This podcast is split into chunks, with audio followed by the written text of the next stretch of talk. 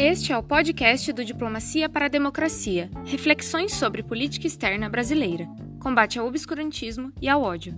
No episódio de hoje, o tema é Os limites e desafios da integração sul-americana. Curadoria e mediação por Maurício Keniata, transmitido ao vivo pelo YouTube em 28 de abril de 2021, no ciclo Renascença. Boa noite a todos. É, hoje nós estamos aqui para é, conversar né, com, com três especialistas da área. Ah, deixa eu até fechar aqui. Estava dando um eco aqui no meu YouTube. E, é, e nós estamos aqui por meio de um do Instituto né, Diplomacia para a Democracia, que é liderado pelo Antônio, que é um diplomata licenciado e é uma iniciativa que emergiu é, de jovens diplomatas, justamente para rediscutir a política externa num contexto é, pós-Bolsonaro, é, uma política externa é, é, com compromisso democrático, né? E nesse caso aqui nós iremos ter um debate mais voltado justamente para a questão dos desafios e limites da integração regional especificamente para discutir é, também a questão da viabilidade ou não da Unasul ainda na política externa brasileira ou de outros arranjos é, voltados para a dimensão da integração regional. Vai ser uma noite muito especial, porque contamos aqui com três especialistas da área, três pessoas que é, têm boa parte da sua carreira debruçados sobre esse tema, então acredito que vai ser uma conversa muito positiva eu vou começar aqui apresentando os nossos é, ilustres participantes. Vou começar pelo professor Alcides, né, que será o primeiro até falar no nosso, no nosso evento. Ele é professor titular do Instituto de Relações Internacionais, é coordenador do Grupo de Estudos e Pesquisa em Segurança Internacional, GEPSE, é, fez a sua tese de doutorado né, voltado para a questão da integração regional e tem desenvolvido pesquisa nessa, nessa área é, e transitado agora também para discutir as dimensões da segurança e defesa também no entorno estratégico da América do Sul. A professora Débora Silva do Monte é professora adjunta da Universidade Federal de Grande Dourados, é coordenadora do, do GEDEM, Grupo de Estudos sobre Democracia, Instituições e Desigualdades, especialista em integração regional, especialmente cláusula democrática do Mercosul e também da Unasul, né? E especialista em integração regional. A professora Miriam Gomes Saraiva é professora titular e pró-cientista da Universidade do Estado do Rio de Janeiro, do Departamento de Relações Internacionais e do quadro permanente do Programa de Pós-Graduação em Relações Internacionais nas linhas de estudo de Política Externa e Integração Regional é bolsista de produtividade em pesquisa do Conselho Nacional de Desenvolvimento Científico e Tecnológico, CNPq, e é líder do grupo de pesquisa e integração na América do Sul e o papel do Brasil. Desenvolve seu trabalho na área de relações internacionais com ênfase nos seguintes temas de política externa e integração regional. Política externa brasileira, Mercosul e relações Brasil-Argentina, política externa europeia, também integração sul-americana. Ela possui, é, e todos os membros que estão aqui, né, podemos ver que eles possuem justamente conhecimentos voltados para, para, para essa temática, e eu gostaria agora de passar a palavra ao professor Alcides. Boa noite, Alcides. Muito boa noite, Maurício. Boa noite a todos os colegas com quem compartilhamos, professora Débora, professora Miriam.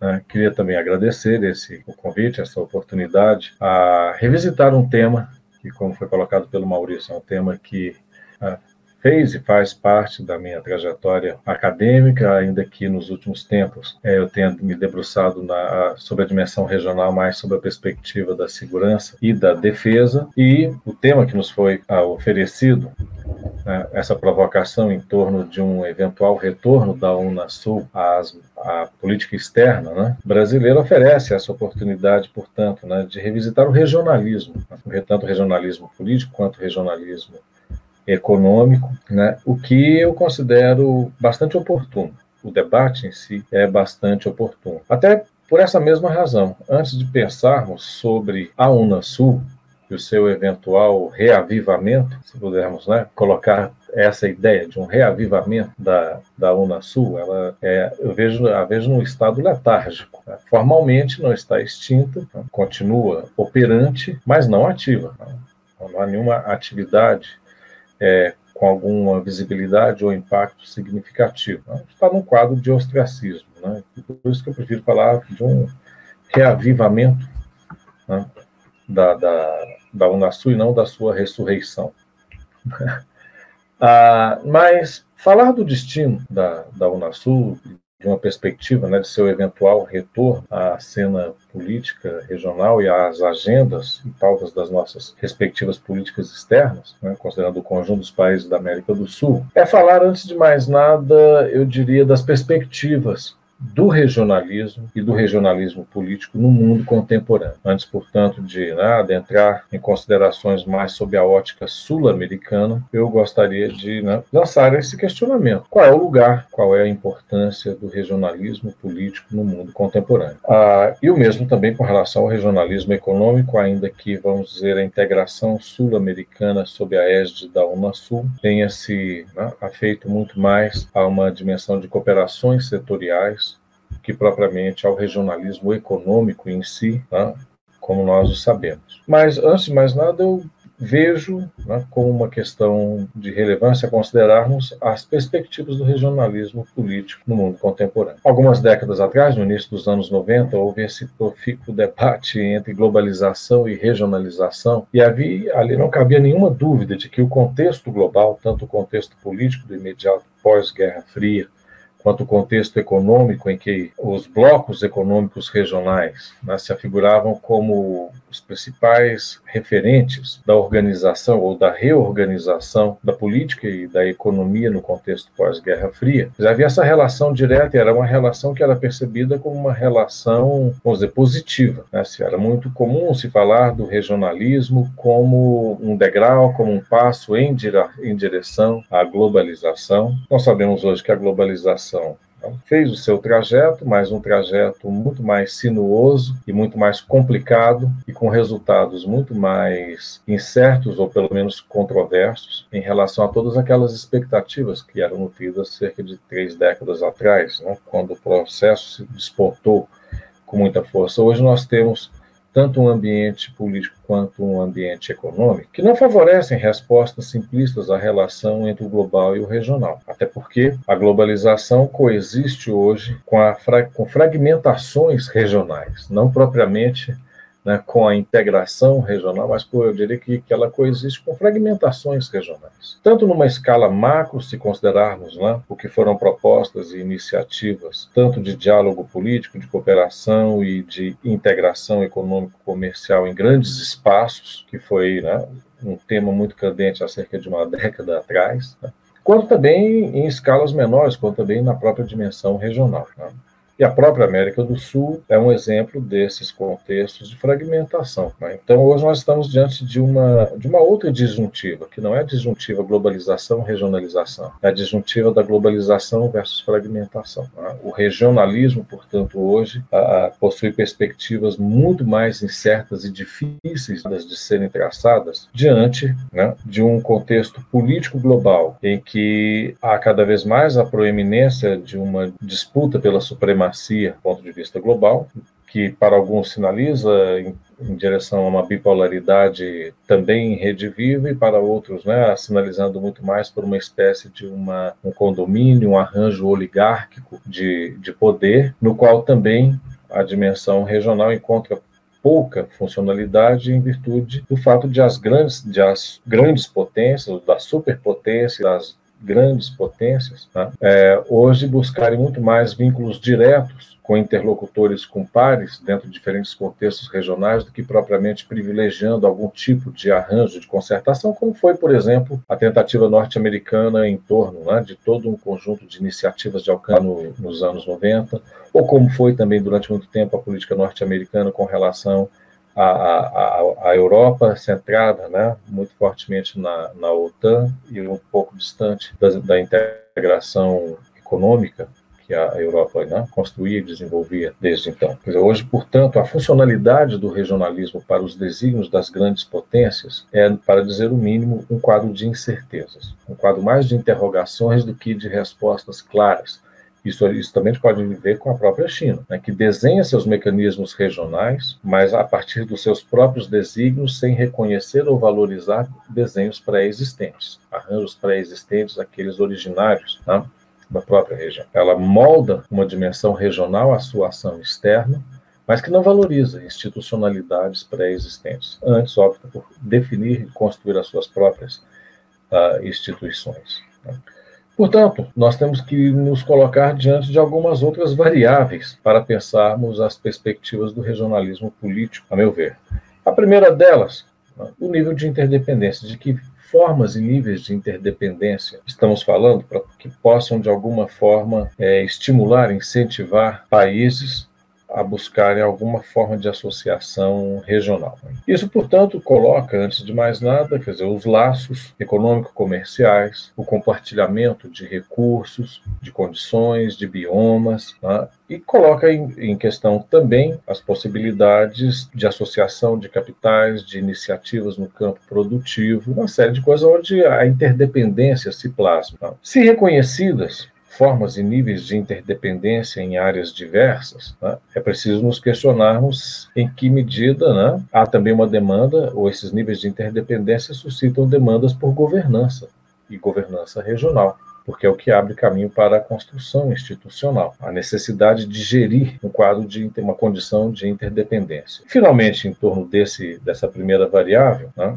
a necessidade da cooperação, a necessidade e a oportunidade da cooperação entre o os países em todos aqueles âmbitos sobre os quais essa interdependência se constrói. Um segundo elemento, uma segunda variável que eu destacaria né, para pensar as perspectivas do regionalismo político, já também agora me voltando para a dimensão sul-americana, tem a ver com as áreas e os graus de convergência política sobre desafios e oportunidades, tanto no plano global quanto no próprio entorno e espaço regional. Né? Ou seja, aqui estamos falando né, se os países em questão, aqueles que se pretendem se engajar num exercício de regionalismo político e também econômico, né, é, estabelecem entre si ou identificam entre si áreas e formas e graus, desculpe, de convergência política que lhes permitam, portanto, né, fazer proposições em torno de agendas, em torno de estratégias, em torno de arranjos também político-institucionais e normativos, tá? para traduzir essa convergência em iniciativa, em propósitos e iniciativas compartilhadas. Por fim, esse é um elemento bastante recorrente, quase um lugar comum para todos nós que em algum momento nos dedicamos a estudar e refletir sobre uh, regionalismos e integração, né? que é a dimensão a variável da vontade política. Níveis de interdependência, convergências políticas, econômicas, estratégicas, estratégicas, por si só, não são suficientes.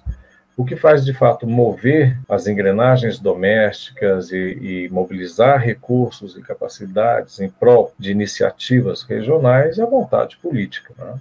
A vontade política, sobretudo, de empreender ações coletivas, de atuar coletivamente, de atuar conjuntamente né, para traduzir aquelas convergências em oportunidades, em desígnios, em iniciativas concretas. E assim, portanto, né, estabelecer um outro parâmetro e, e formas mais elaboradas de gerir uma condição de interdependência, ou seja, é quando a, as convergências políticas podem encontrar também correspondência em níveis de interdependência assentadas em distintos âmbitos, ou seja, uma arquitetura política que colima né, a, a esse complexo conjunto e, e forças né, que geram uma condição de interdependência.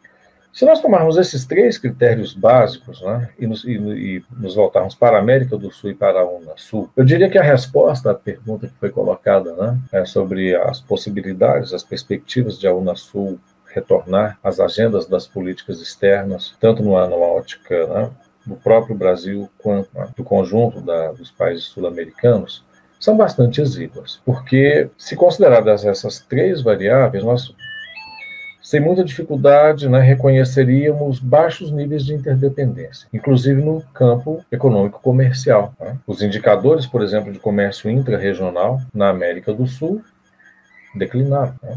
A, a, o fluxo também de capitais, os arranjos produtivos, ou seja, se nós olharmos na dimensão da produção, na dimensão do comércio, dos investimentos, na dimensão do comércio, nós perceberemos que a América do Sul termina sendo cada vez menos importante como origem e destino de fluxos de capital, de fluxos de comércio e de arranjos produtivos, né, como um espaço de articulação produtiva, contrariando todas aquelas expectativas né, que foram gestadas e alimentadas fortemente tanto em períodos pregressos, a partir dos anos 80, mas de um modo mais particular, né, na segunda metade dos anos 90 e na primeira metade dos anos 2000, quando se quis também articular economicamente a América do Sul, lá para e passa uma articulação também política, quando se falava da, né, dessa arquitetura regional que seria jogada simultaneamente nos dois planos. Né. Se considerarmos a segunda variável, né, o escopo da interdependência, por extensão, é um escopo reduzido, né, é, um, é um escopo cada vez mais reduzido e nós vamos observá-lo, localizá-lo com mais clareza, tá? por exemplo, em aspectos mais estruturais e estruturantes da nossa realidade, como, por exemplo, a dimensão ambiental. Aí não há como questionar né, que os nossos biomas estão, de alguma forma, né, interligados, que né, todo o conjunto e os ativos né, de recursos naturais que dispõe a, a, a região, né, nas suas diferentes configurações e diferentes biomas, estão também profundamente interligados, estão também profundamente interconectados. Então, são, é, em dimensões como essa, como a dimensão ambiental, que você pode reconhecer que há uma condição de interdependência, mas que por si só não é suficiente para alavancar um processo né, de, de, de busca de convergências, de construção de convergências para né, sustentar uma dimensão de regionalismo mais vigoroso. Portanto, passamos à variável seguinte: as convergências, as áreas e os graus de convergência. Essa área é muito mais sensível às mudanças políticas. E o mapa político, a geografia né, da política na América do Sul, vem se, né, se tornou muito dinâmica. Vivenciamos aí né, um, um, período de uma certa convergência em que você tinha, como todos sabemos, né, governos de esquerda à frente do, dos países, o que permitiu de alguém que, de, que animou e que, se, que quis revigorar e até mesmo redirecionar o referente para esses esforços, não mais a América Latina. Né? Mas aí nós estamos diante da volatilidade política. Né? Como sabemos, o mapa político né, mudou o foco, mudou o seu espectro ideológico, isso desfavoreceu aquela institucionalidade pré-existente, que é, em grande parte, abandonada. Se quis construir opções né, paradoxalmente ditas como né, não tão ideologizadas, mas nós tivemos mais do mesmo. Né? Quer dizer, uma mudança política que não, não, não chegou a oferecer também a, a, opções ou linhas de ação e arranjos institucionais que pudessem ser mais efetivos do que aqueles que eles haviam antecedido. Né? Então, hoje nós estamos diante também de um panorama em que as convergências políticas não são suficientes, a despeito de mudanças né, a, a, que tenham ocorrido na Bolívia, com o retorno né, do, do mais ao poder, né, a despeito ainda da permanência da Venezuela lá em cima, ou a, quem sabe, de um eventual retorno né, da esquerda no Brasil, que também um prognóstico ainda incerto, apesar, a despeito do que acontece também na, na Argentina. Né, ah, vejam que isso não foi suficiente, essa, essa mudança não foi suficiente para estabelecer um grau de convergência que permita colocar a questão do regionalismo como uma questão a, a, prioritária ou com um grau de prioridade suficiente para, de fato, ter ressonância no panorama político e institucional da região. Isso não, é, essas mudanças não foram ainda suficientes para produzir esse tipo de efeito, surtir esse tipo de efeito. E, por extensão, a vontade política em relação ao regionalismo político continua muito baixa. Né? Não, não percebo, nesse contexto, na conjuntura em que estamos, nenhum país ah, realmente disposto politicamente a conclamar, a propor, né? a se engajar no propósito de né, reavivar, reanimar o regionalismo e menos ainda, eu diria, a Unasul. Né? A Unasul, ainda, eu percebo assim, no freezer, está no processo, está numa, numa condição criogênica, está né? Tá lá congelada, está lá congelada e eu não percebo nesse, nesse contexto em que estamos, né? e nem num contexto futuro mais imediato, algum ator ou atores dispostos né, a esse reavivamento. Desculpem, eu deixei aqui um telefone tocando indevidamente. Ah, infelizmente, não, não percebo. Se, e para poder já ir concluindo, para não abusar aí do tempo, da perspectiva da política externa brasileira. Né? Bom, nós estamos atravessando agora os primeiros momentos do que pode vir a ser, eu ainda sou bastante desconfiado né, com relação né, a essa guinada da, da essa, não guinada, mas essa, esse movimento né, que acomete a política externa brasileira nesse momento, né, a, a, eu não vejo que esse movimento comporte ainda a dimensão sul-americana, a dimensão regional, como um vetor com algum grau de importância sequer próximo àquele que ele né, assumiu durante os anos 2000 tá? no período mais, mais recente. Né? Eu acho que nós estamos ainda é numa fase reativa. Tudo em relação ao regionalismo sul-americano requer um sentido mais propositivo, um sentido de iniciativa. Esses movimentos que acometem agora a nossa política externa são reações adaptativas a pressões externas que não provêm da própria região, não provêm de demandas da própria região, mas muito mais de um conjunto de pressões externas que é desnecessário né, discorrer sobre elas. Então, eu não, não as vejo de fato. Né, como fruto de uma reavaliação mais profunda, mais estrutural, de uma leitura de cenário tanto regional quanto global, o que só seria, vamos dizer, crível dentro de um contexto né, que não fosse esse de pressões externas, de preponderância de pressões externas. Tá? Então, eu não, não conecto nesse momento esses movimentos iniciais e reafirmo isso ainda. Né? Acho que é preciso muita cautela para nós observadores, né? Em relação a, a, a esses movimentos para né, discernir qual é a profundidade, o alcance e a profundidade deles, e se consolidarão ou não. No horizonte imediato há todo um processo político eleitoral em que todas as questões atinentes ao fundamental da agenda da política externa brasileira estarão em questão, estarão novamente em discussão. Tá? E o que nós temos assistido, na minha leitura, quer dizer, são, é uma postura defensiva do atual governo frente a, a diversas agendas, a diversos pontos da agenda internacional. Né? E aí dentro, certamente, não está a dimensão regional. Não há pressões advindas né, do espaço do entorno sul-americano. Né? que indiquem que esse espaço, que esse entorno venha a ser, de fato, recolhido, percebido como um vetor a ser priorizado no, no atual desenho e arranjo da nossa política externa. Ou seja, eu sou bastante desconfiado né, em relação a essa, a essa possibilidade. Maurício, eu passo por aqui, estou aqui ávido para ouvir também né, as visões das minhas colegas. Ok? Mais uma vez, obrigado por essa oportunidade. Desculpe se excedi o tempo. é, obrigado, Alcides, pelas palavras, pelo, pelo, pelo posicionamento também. E assim, só fazer um breve comentário, né? Porque uma coisa que acabou, pelo menos assim, não talvez tanto no âmbito da Unasul, mas principalmente no âmbito do Mercosul, né? Que mudou, assim, afetou muito a vida cotidiana de todo mundo, foi a adesão às plaquinhas, né? Da, dentro da convenção, das placas de automotivas, de moto. E. e Deu visibilidade ao Mercosul. É, e as implicações que isso traz, assim. Aí eu fico muitas vezes justamente pegando nesses pontos, né, o quanto que isso também, a ISA, quando ela foi movi é, movida para dentro da Unasul, essas coisas infraestruturais, assim, que afetam diretamente a vida das pessoas ali, mas muitas vezes, na hora do debate político, acaba passando desapercebido, mas a gente conversa mais sobre isso daqui a pouco. Agora daqui eu vou passar. Sim, tá. aí, aí há coisas muito importantes, interessantes e urgentes, eu diria, é, vou passar agora... um momento oportuno do, do debate. É, passar agora a palavra para a professora Débora, da UFGD. Boa noite, colegas. Boa noite, ouvintes. Primeiramente, gostaria de agradecer o Maurício e toda a iniciativa do Diplomacia para a Democracia, pelo convite. Eu falei isso com o Maurício quando eu recebi o e-mail, fiquei muito feliz, porque eu passo textos, é, vídeos dos meus alunos, né, do, do Diplomacia para a Democracia, e eles estão aí em algum lugar assistindo também.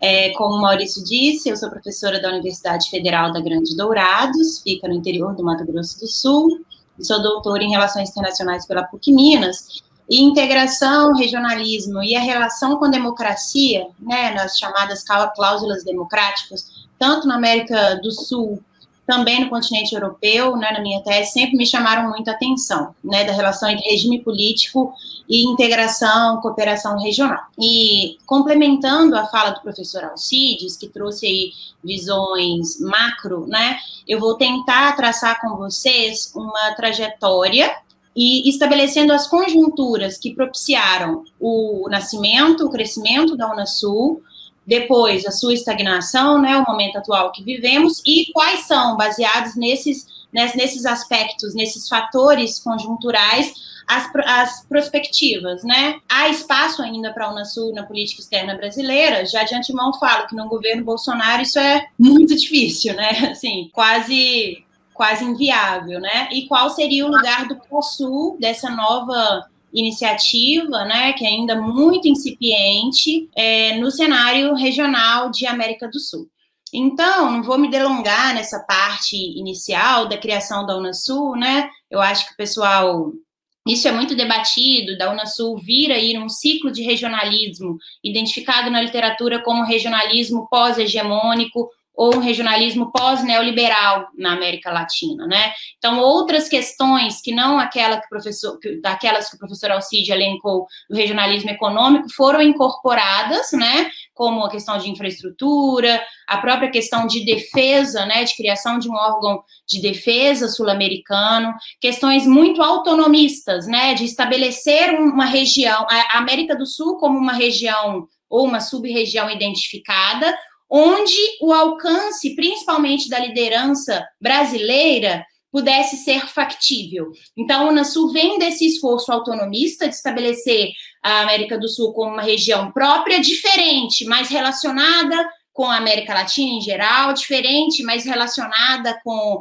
por exemplo, o poderio e a influência mexicana, mas ali com limites bem estabelecidos, né? Então, talvez a Unasul seja o maior expoente, né, na América do Sul, é, do, do regionalismo pós-neoliberal, que é ambicioso, né? Por mais que a Unasul não tenha ali é, pretensões comerciais explícitas, né, de uma liberalização ou de maneira explícita de fomentar ali o comércio dentro da região, ela tem ambições grandes, né, no sentido de principalmente ali de cooperação em políticas públicas, né, da fome, do fomento de políticas públicas regionais em diferentes áreas, em infraestrutura, em saúde, em educação e em, em questões de defesa. Né? Então, é, eu gosto sempre de falar isso quando eu estudo o regionalismo na América Latina ou na América do Sul, que algumas questões são recorrentes, né? A primeira delas é que os regionalismos da nossa região, as diferentes experiências de regionalismo da nossa região, elas têm um valor muito grande para a questão da soberania. E isso é um contraste muito grande, por exemplo, com o modelo europeu de regionalismo, que tem ali uma ideia de soberania compartilhada, né, do pooling sovereignty, né, de que em aspectos factuais os países abrem mão ali e passam a decidir coletivamente. E na América do Sul, na América Latina, esse nunca foi o, o projeto, né? Por mais que a gente meça, por exemplo, o Mercosul com a régua da União Europeia, a União Europeia nunca, o Mercosul nunca nasceu necessariamente com, com esse objetivo, nem com essa com, com características institucionais que propiciem um compartilhamento profundo de soberania.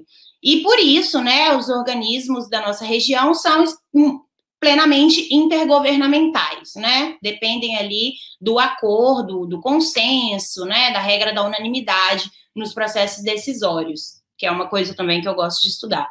E aí, tanto alguns autores, né, como o Malamud, também o Note, eles falam que mais do que intergovernamental, os processos de, regional, de regionalismo, né, na nossa região são interpresidenciais. Então, uma característica doméstica, né, dos regimes políticos dos países, né, o presidencialismo e presidencialismos de traço forte, com grandes atribuições ali na mão do, do executivo, é uma variável importante para a gente entender o nascimento, o crescimento, o fortalecimento e também o fracasso dos blocos regionais, né? Então, a gente vê que em momentos de consenso ideológico, a integração, a cooperação regional tendem a caminhar de maneira mais uníssona, e isso se dá por estratégias e por opções institucionais, né, que não são nem melhores nem piores, mas são, são explicam aí, por exemplo, a dificuldade de dar é, uma autonomia, uma certa uh, memória institucional para essas organizações, para elas contornarem aí seus problemas, seus, suas dificuldades políticas, né? Então, o, como agora colocando carne aí um pouquinho, né, saindo um pouco dessa, dessa visão macro e entrando para a Unasul, o contexto político e econômico de criação da Unasul ele pode se repetir, né? Mas ele não é não é o nosso contexto político e econômico. Então, primeiramente, a Unasul ela tem que ser entendida como um projeto autonomista que sai de um momento de boom das commodities, que sai de um momento de crescimento econômico, né, vindo desse boom das commodities, principalmente no Brasil e na Venezuela, né, e dá a esses países capacidade para atuar como uma liderança regional, né? E o consenso ideológico à esquerda, né, a onza rosa, como, como a literatura diz, é muito importante para a gente entender os contornos da Unasul, seus objetivos, né, e até a criação ali de conselhos setoriais para as políticas públicas, isso, isso tem muita relação com a política doméstica dos países ali, de um consenso à esquerda, e tem a ver com o projeto de liderança regional brasileira. Quando a gente fala de uma liderança regional brasileira, nós não estamos falando desse momento, né? A gente fala ali do momento, principalmente no, no governo Lula, não somente, mas principalmente. E o Brasil, como o professor Alcides disse, tinha ambição de ser liderança regional. Além das capacidades, né, tamanho, né, se a gente for olhar lá aqueles rankings, como classificar uma potência regional?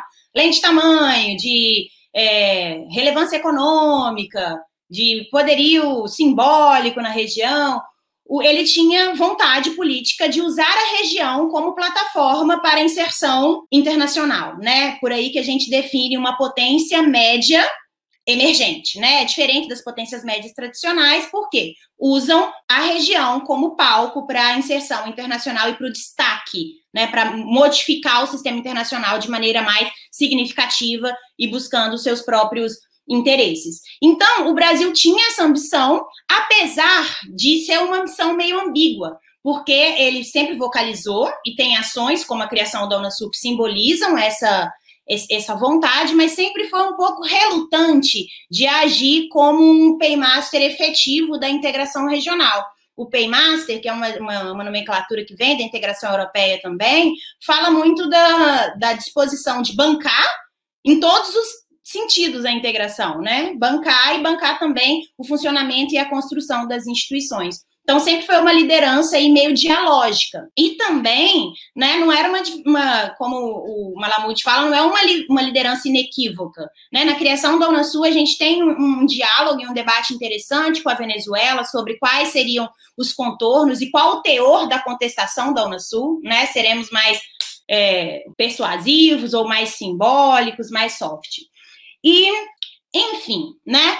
A crise da Unasul, ela se dá é, porque essas condições contextuais elas não são mais elas não são mais presentes. Então, uma sobrevivência dela dependeria de uma nova reorganização nesses fatores. Então, como sabemos, né, temos hoje uma, um Brasil com uma política externa que se, se esquiva da questão regional, né? Desde o início do governo, Bolsonaro fala que, enfim, o Mercosul não é não é prioridade, faz acenos, né, principalmente durante o governo Trump, para uma maior interferência dos Estados Unidos na região, né? Isso não isso não combina com ser líder regional, né, de forma alguma.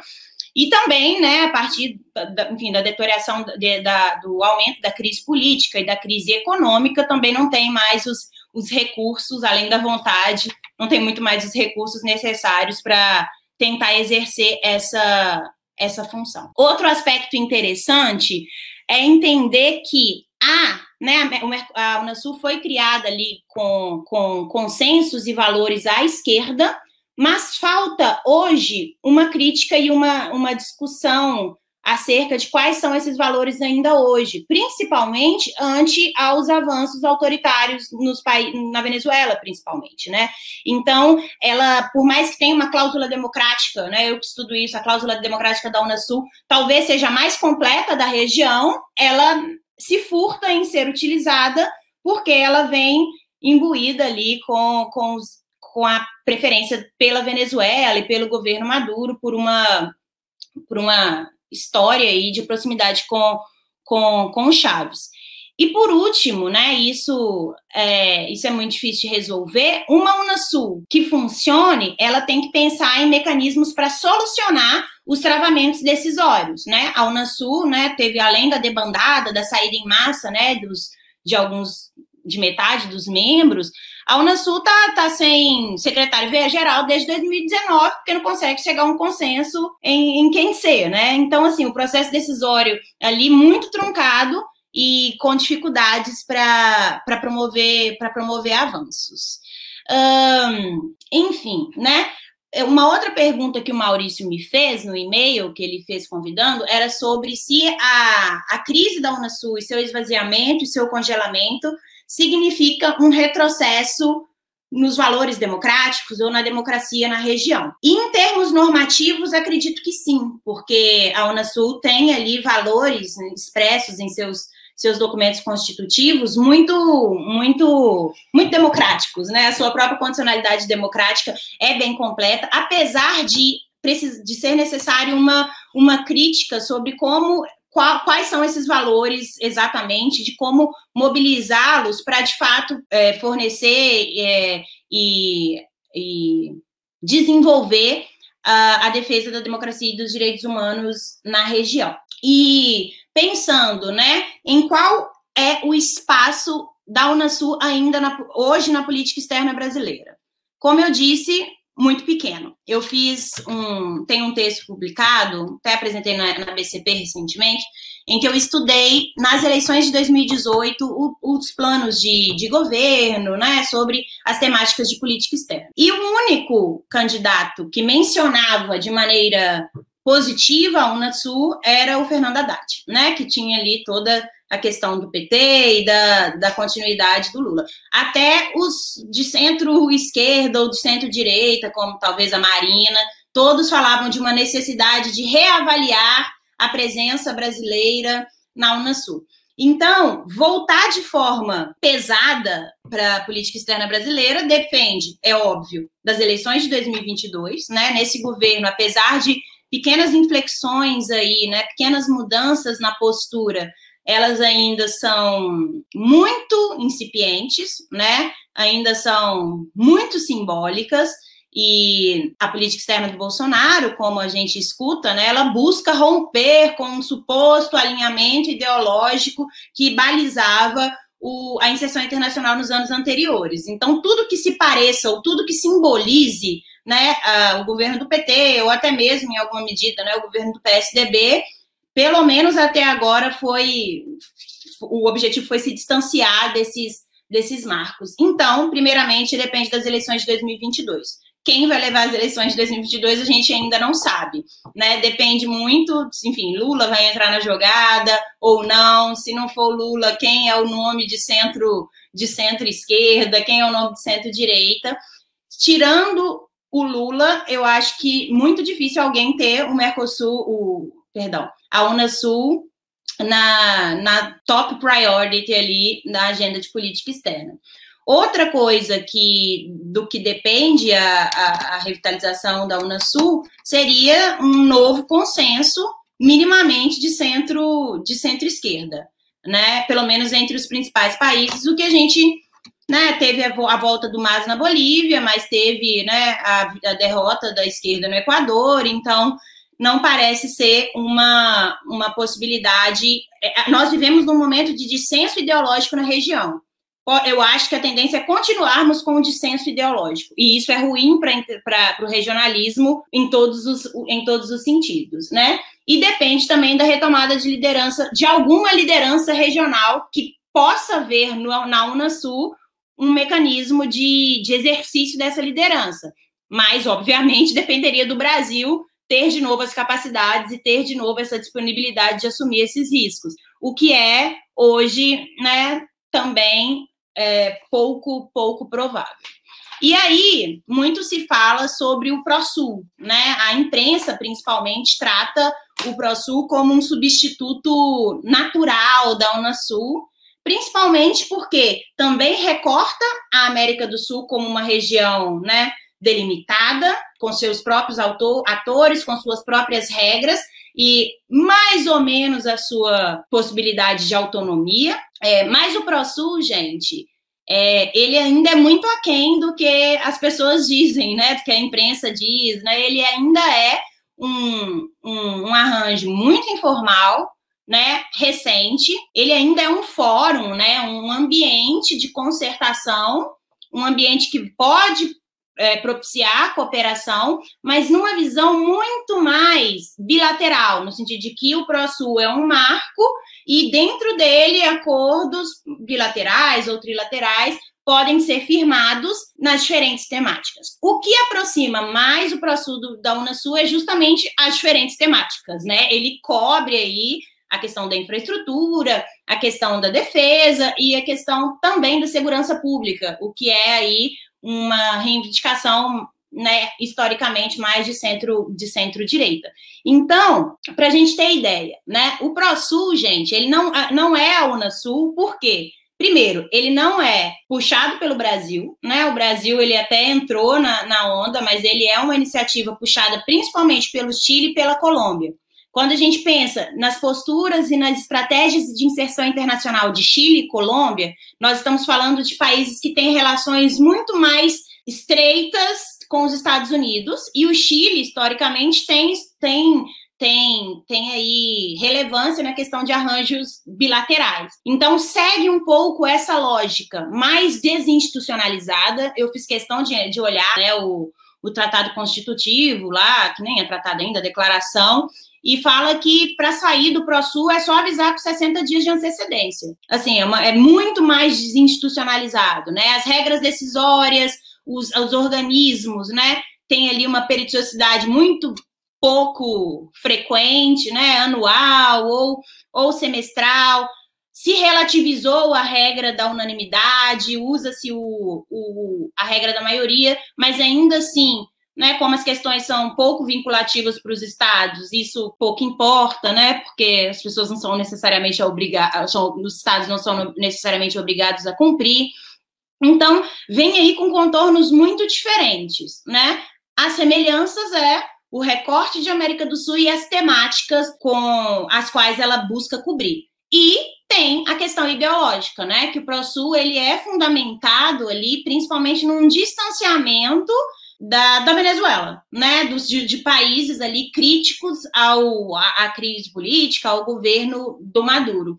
Então, inclusive, a condicionalidade democrática do ProSul, que é uma regra, gente, todo mundo na América Latina tem condicionalidade democrática, todos os processos de integração. Então, quer dizer, ter, o ProSul ter condicionalidade democrática, isso não é assim, nossa, que avanço democrático na região. É, isso é, enfim, a condicionalidade democrática dele, inclusive, é bem bem sucinta. Mas ele fala de democracia representativa, né? E democracia representativa, pensando ali em checks and balances, no modelo mais ocidental, exclui Venezuela. Né? Então, ali você já coloca uma barreira de entrada e você já delimita muito bem quem são ali as democracias para quem faz parte do ProSul. Então, é uma, uma, uma proposta que, de fato, a gente tem que, tem que ficar de olho, apesar de, de ter sido né, criada nesse, nesse consenso, meio consenso, né, a gente não está no consenso mais, mas de um momento mais à direita da, da região,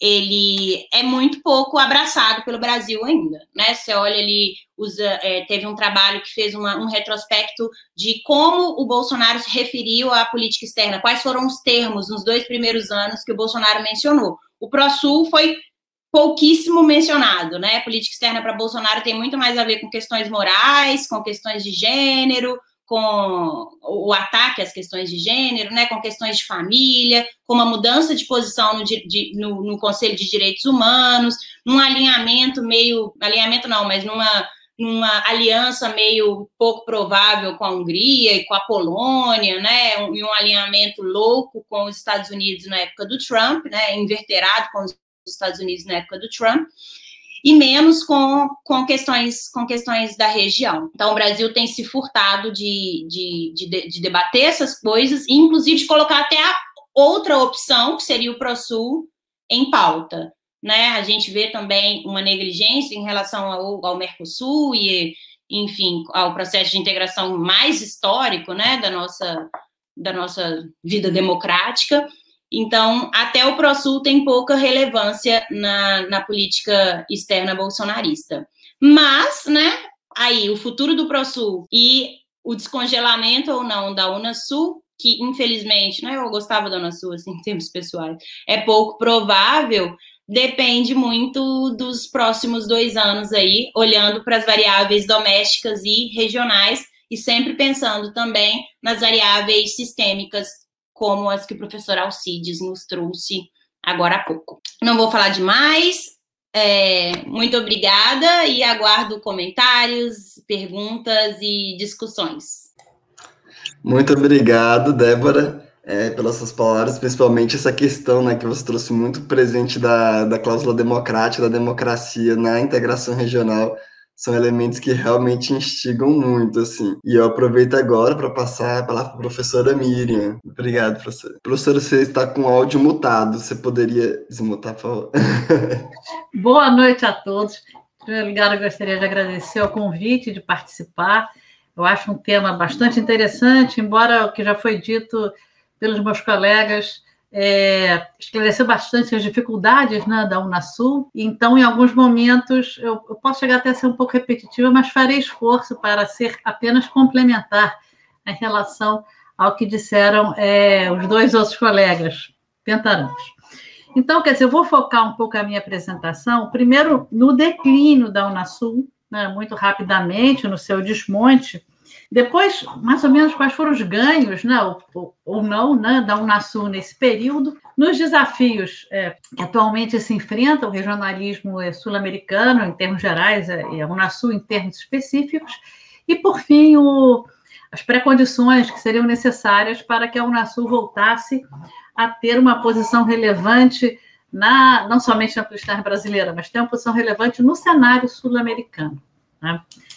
É, Bom, sobre o declínio, eu considero que 2012 a 2015 teria sido o período do declínio do regionalismo né, pós-liberal ou pós-hegemônico, que a Débora já fez menção, a partir da crise econômica de 2008, na verdade, teve uma repercussão tardia aqui na região, é, com crises nacionais de gestão, né, tanto da economia quanto de gestão política. Uh, aumento de pobreza, da desigualdade na distribuição de renda e é, a criação da Aliança para o Pacífico, o fim do, do papel do Brasil como definidor da agenda é, regional e uma, diria, desconstrução da comunidade epistêmica pró-integração, porque havia uma forte comunidade epistêmica que apoiava é, a, o projeto da Unasul. De 16 até 19, eu digo que é rigorosamente o desmonte, né? Já saiu do declínio e entrou no desmonte. É, isso se deu, quer dizer, em parte, por eleição na região de governos liberais, mas também em alguns conservadores e outros, incluindo autoritários, quebrando um pouco né, a, o consenso que havia em torno é, dos valores da Unasul. Nem digo que era de todos. O governo colombiano não era um governo de esquerda, mas eles haviam conseguido formar de alguma forma um consenso. É, depois do enfraquecimento e ataques à Unasul, né? É, é, primeiro a dificuldade de achar um secretário-geral, depois a é, afastamento inicial dos países né, em 2018 e depois definitivamente né, virar as costas para a Unasul, que foi em 2019. Depois, é, a formação também de articulações ad hoc para resolver temas específicos, como foi o caso do Grupo de Lima, para resolver a questão venezuelana, tirando da Unasul a sua necessidade de, de atuação. E, por fim, claro, a eleição desses novos governos, você tem percepções políticas e preferências econômicas bastante, é, digamos, é, desconectadas, desencontradas entre si. É, Unasul ProSul. Eu acho que a Débora já falou muitíssimo do ProSul, e nem vou me alongar, mas lamento que o ProSul, na sua criação, se comprometeu a guardar né, os arquivos dos conselhos da Unasul e utilizá-los, o que não aconteceu. Eles atualmente estão é, encostados, eu nem saberia dizer aonde, tenho alguma curiosidade.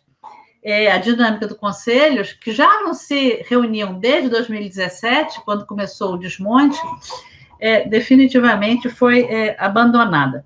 O ProSul, conforme já foi dito também, ele tem uma institucionalidade bastante precária. Ele sequer agrega todos os países da região. Embora ele possa vir a agregar eventualmente, se todos se enquadrarem, ele sequer agrega a todos. É, nesse cenário atual da pandemia que a gente vê, a gente vê a, a fragilidade do ProSul. Enorme saudade temos todos do Conselho de Saúde da Unasul neste momento, sentimos sua falta.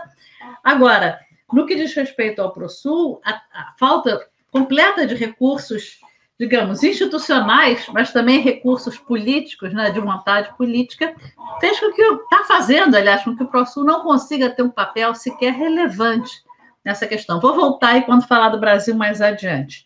É, bom, ganhos, né, eventualmente, da, da Unasul e da. Eu coloco os 12 anos, que inclui também a Comunidade Sul-Americana de Nações. A região hoje, no meu entender, é diferente do que era no princípio dos anos 2000, tá? Sobretudo a respeito da regionalização, uma vez que a governança regional ela vem sendo desmontada junto do desmonte da, da Unasul. E eu acredito que a Unasul, assim como Comunidade Sul-Americana das Nações, tiveram um papel muito importante nesse processo de regionalização. E deveria, assim, conceitualmente é um movimento espontâneo, mas aqui na América do Sul ele contou e conta e depende, inclusive, de incentivos por parte do, dos governos para que essa regionalização aconteça. É, o prédio da Unasul, né, a, a Débora falou, né, que ela está lá é, inativa, o prédio da Unasul, por enquanto, está lá. Né? Ia ser cedido metade a uma universidade, não, e agora outra metade ainda se encontra e ele pode ser recuperado. Agora, o que não foi suficiente, é, os ganhos da Unasul não foram suficientes para mantê-la viva e ativa no momento de, de sintonia política. Um pouco que a Débora chamou de memória institucional, e eu chamaria de pragmatismo de é, dos países sentirem que o custo de sair é maior, então ficarem, que é o que acontece com um pouco com o Mercosul, né? embora sempre haja vontade, não se sai, Infelizmente, a memória institucional barra pragmatismo não foi suficiente para fazer é, o bloco prosseguir. Então, quais são os problemas e desafios que o regionalismo apresenta hoje em dia para que possa vir a se recompor? Né? O primeiro deles é a desintegração econômica e comercial progressiva, tá?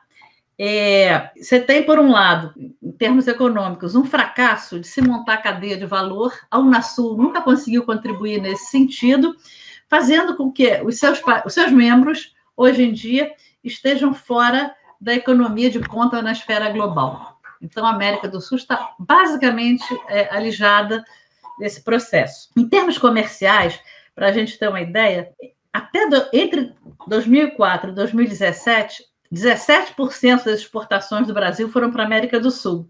Em 2018, caiu para 2015. Em 2019, caiu para 2012. E em 2020, caiu mais um pouco, mas eu ainda não tenho esse dado exato. Então, para ver que a, a conexão na, da região está reduzindo. Motivos, né? Primeiro, a reprimarização das economias e das exportações sul-americanas, que data lá do período não, é, 2000 2000, antes de 2010, né, no caso brasileiro do governo Lula, e que foi tornando as economias menos é, complementares e mais competitivas, né, o que dá um pouco de a dica de por que essa queda no comércio. Depois, a, a presença crescente da China E, por fim, as opções por acordos para fora da região, como a Aliança do Pacífico, cujo o olhar está né, para fora da, da região. A segunda coisa, que tem uma relação com a questão é, democrática, que já foi dita aqui, é a ausência de uma proximidade político-ideológica favorável para que o bloco avance. A Débora já observou corretamente que existe uma certa coincidência entre confluência ideológica e avanços no regionalismo é, latino-americano ou sul-americano. No meu entender, a semelhança político-ideológica não é necessária em termos absolutos. No entanto, a diferença que existe hoje em dia é muito radical. Então, se for fazer uma comparação com a União Europeia, entre, digamos, democracia cristã ou a internacional social-democrata, não chega a ter diferenças tão grandes no que diz respeito a alguns valores que são pilares do processo de integração. E, atualmente, entre esses governos mais conservadores ou mesmo autoritários, por um lado, e governos é, de esquerda por outro, vamos pensar Bolsonaro e, e Maduro, né? não existe nenhum tipo de confluência, não tem um ponto onde os dois possam se encontrar. Não tem um denominador das forças políticas que se alternaram, não tem denominador sobre o que é a democracia. Né? O ProSul marcou uma democracia representativa, mas a Unasul é vaga nesse sentido. Estado de Direito, é claro que é, política industrial, relevância do processo de integração. Você não tem interseções nos pensamentos dessas questões. Então, é, ao contrário, que você tem um cenário é de uma América Latina marcada por crises. 2019, segundo semestre, foi tempestade, né? Em diversos países da região. É, e uma presença cada vez maior das Forças Armadas, o que é bastante é, sinistro. Depois, é, não existe também, frente a essas crises todas, não tem uma resposta para a crise uma resposta única. Cada país responde do jeito que corresponde. É, um terceiro desafio, que é a dimensão mais fracassada, no meu entender, da Unasul, o grande fracasso, se precisa de autocrítica, são as dificuldades que se colocaram em como tratar a crise da Venezuela. Embora diversas tentativas da Unasul, nunca nenhuma delas funcionou para nada. Né?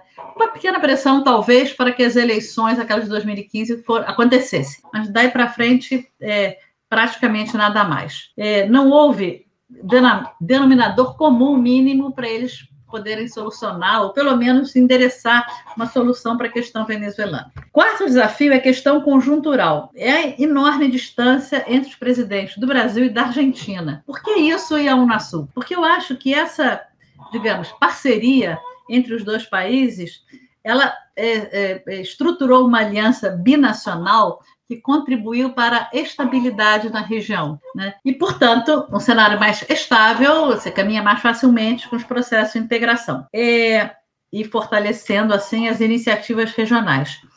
Essa, essa diferença enorme, ela corta até, digamos, uma interação no sentido da estabilidade. Por exemplo, é, Grupo de Lima, agora o governo argentino diz que não vai mais participar, e o governo brasileiro sim. Então, sequer de um elemento ad hoc aí para solucionar a questão venezuelana, os dois estão presentes. É, bom, quinto desafio, que é um problema chamado Brasil, vírgula, governado pelo Bolsonaro. Né? Por que, que eu digo isso? Primeiro, o, o grupo, né, a coalizão de governo, é, tirando agora a coalizão com o Centrão, mas como ela começou, era uma coalizão onde você tinha grupos autônomos, muitos novos na, na, na participação política no executivo, com um grande líder que seria é, o Bolsonaro, que conectaria esses grupos. E esse líder, ele não sabe ou não gosta de governar. Em termos objetivos, ele pretende outras coisas, não governar. Dentre tanto o líder quanto os grupos é, que compõem essa coalizão, não tem interesses específicos na região. Você não tem um grupo, como, sei lá, os evangélicos podem puxar a questão de Israel, ou como também evangélicos podem puxar alguns votos na ONU. Você não tem um grupo que possa puxar, ou que queira puxar aproximação com a América do Sul. É, eu lembrei quando a, Débora fez menção às campanhas eleitorais de um, um dizer lá que apareceu no Facebook do PSL, falando né, dos eixos do mal, né, eixo do mal é Venezuela, Cuba, Bolívia na época, etc. E disse que o eixo do mal tinha, fazia, tinha feito a Venezuela, os venezuelanos virem para o Brasil. Aí falava: imagina se acontecer uma coisa ruim assim no Brasil, para onde os brasileiros vão? Para o mar? Eu fiquei pensando, para o mar não, meu filho. Você tem outros lugares, não precisa ir nadando. Vai para a própria Venezuela, para a Argentina, o que não falta é país, né? A fazendo fronteira. Mas você vê o perfil né, do pensamento de quem governava. É, então, quer dizer, a Damasco é um líder que discursa sempre para as redes sociais, que eu falei, não para governar, conforme eu disse, sem nenhum comprometimento com a sua posição de presidente, e que acaba com isso fazendo críticas aos países ao lado, intervindo, etc.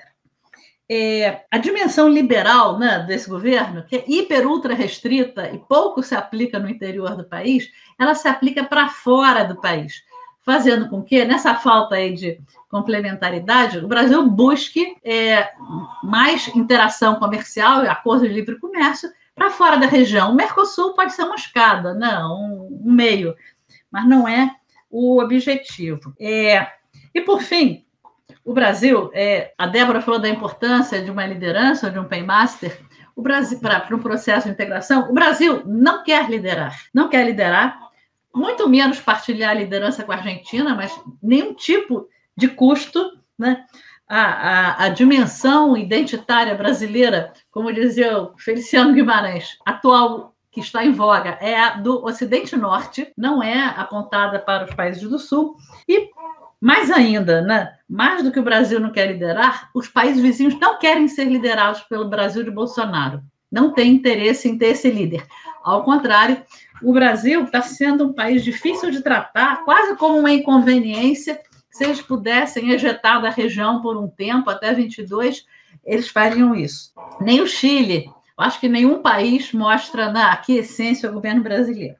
Bom, por fim, o sexto é, desafio, último, né, meu, a falta de inter, interação do Brasil com os países da região. Se não gosta da Unasul, não gosta de nada que diga respeito à região. Primeiro, total falta de diálogo com os países da Amazônia durante as crises dos incêndios. E a Colômbia teve iniciativas para juntar necas.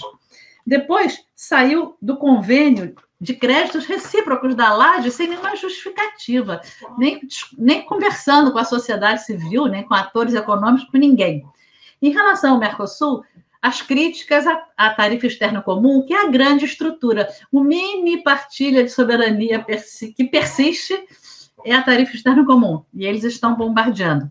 A falta de diálogo do Brasil com os países no Pró-Sul, se a gente fala que, que o ProSul pouco aparece né, nas referências é, é, do programa brasileiro da política externa, as reuniões que o, o, o é, Sebastião Pinheira fez para discutir questões de pandemia durante 2020, o Bolsonaro não foi, né? sequer, que não foi. Ele podia abrir o computador, né? era uma coisa online, mas sequer se deu ao luxo de assistir online a reunião do ProSul, que ele, de certa forma, apoia.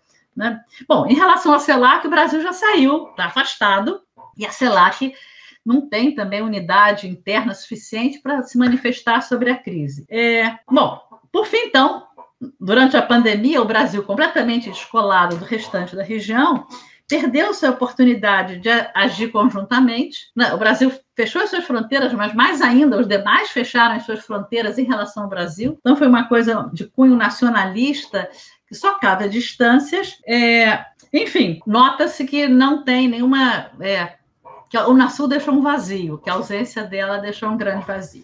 Por fim, agora para concluir, pré-condições para o retorno da Unasul à PEBS. Não são muitas e são curtas. Primeiro delas, mudança do governo brasileiro.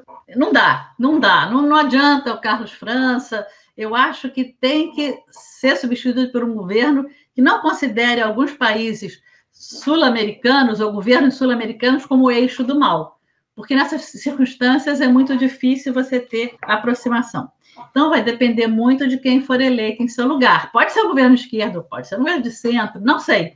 Mas este que está aí, eu acho que não vai funcionar. Segundo, são as eleições na região.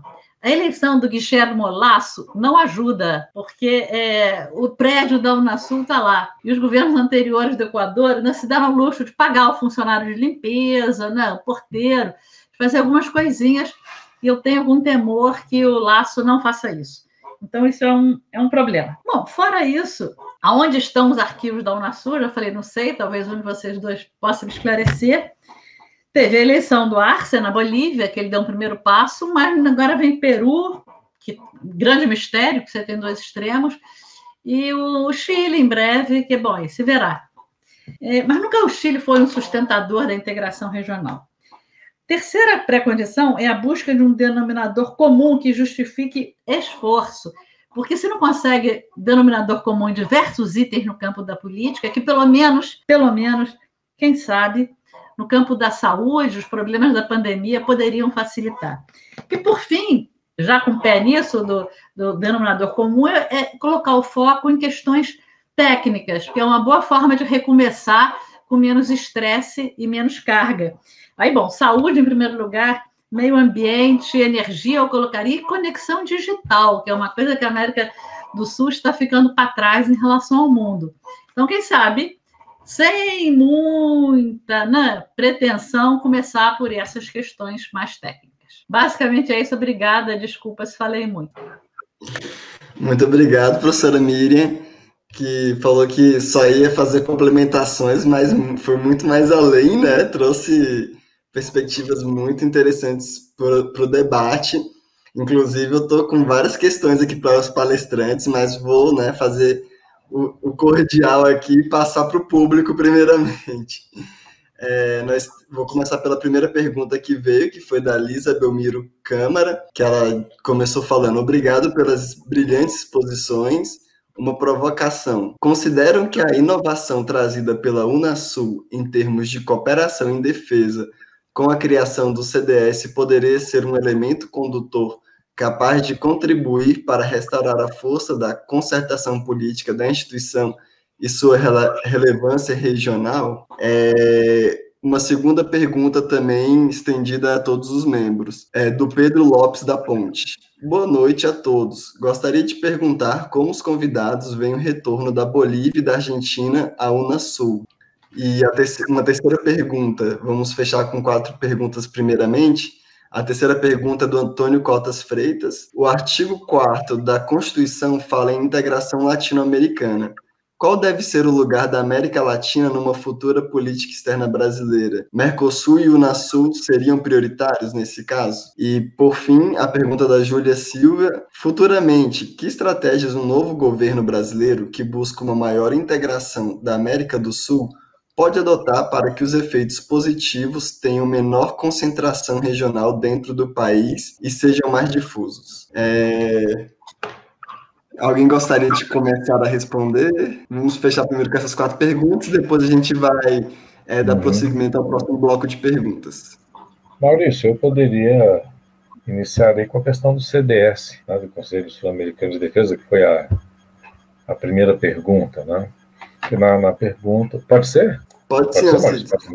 Uhum. A, a, na colocação da pergunta se acentuou né, o caráter inovador, de fato, né, foi uma lacuna que a seu tempo se preencheu, o provimento de um espaço de diálogo político sobre questões de defesa no âmbito sul-americano, a Unasul, né, cumpriu esse papel através do seu CDS, que foi, por sua vez, objeto né, de todo um diálogo político prévio que permitiu, de alguma forma, delimitar quais seriam né, a, a, as formas de, de ação do, do CDS, uh, e que deu a ele, vamos dizer, tanto visibilidade quanto uma, uma, uma, uma funcionalidade interessante à luz da, das conjunturas né, com que ele se defrontou, né, servindo de fato como aquilo que ele se propôs ser, um mecanismo de diálogo político, um espaço de diálogo político. Né.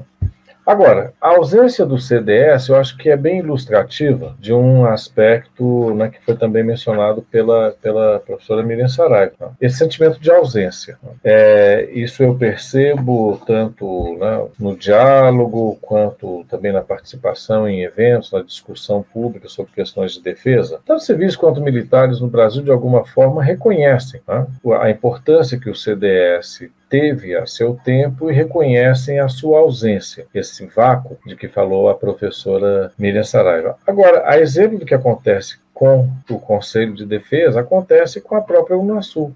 Essa percepção do vácuo não é suficiente né, para recolocá-lo na, na, na, nas agendas políticas. Tá? Eu acho que o Brasil, sim, se ressente na dimensão da defesa da ausência do CDS. Tá? Os nossos interesses no âmbito de, de, de defesa, as nossas preocupações no campo da defesa, a crescente presença de potências extra-regionais no espaço sul-americano, tudo isso são preocupações próprias da esfera da defesa brasileira e que certamente requeriam a existência de um espaço institucional de diálogo político lateral, mas que houvesse, de fato, um diálogo político regional em torno né, de preocupações dessa natureza. Ainda assim, o reconhecimento dessa, né, desse vácuo não é suficiente, por exemplo, para poder impelir o governo brasileiro, e aí a professora Miriam já acho que já tocou na, na ferida, né? esse governo não fará isso, né, no sentido de procurar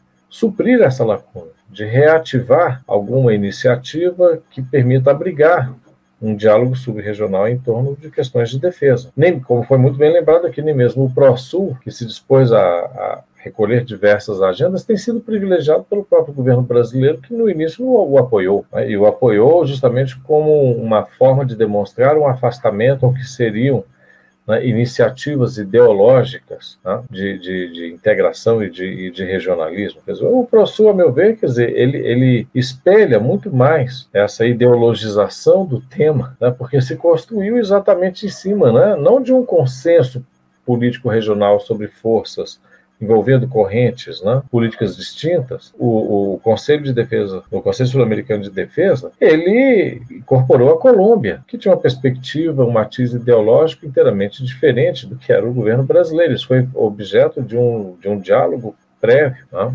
Para poder acomodar as preocupações da, da, da, Colômbia, justamente também em parte por essa dimensão do, do, do matiz ideológico. O próximo nem sequer cogitou isso, né? de lançar alguma forma de, de, de, de aceno né? a um, um, um, diálogo mais plural do ponto de vista político, não. Né?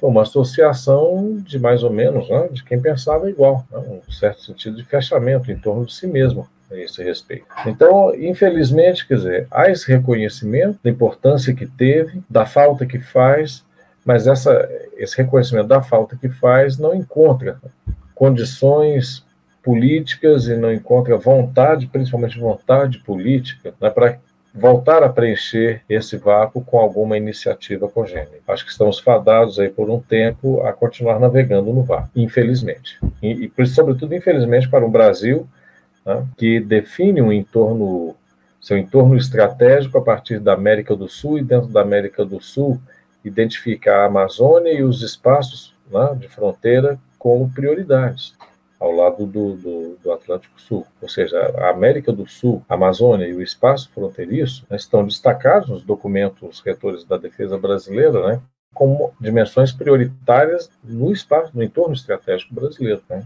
E, infelizmente, realmente dos mecanismos bilaterais para né, nossos interesses no, nesse setor de segurança e de defesa. É, Alcides, você acho que terminou, Alcides? Não sei se travou, se... Ah, tá. Obrigado. Terminei então... sim, digo, é, com essa constatação. Infelizmente, né, conviveremos com o vácuo por um tempo uhum.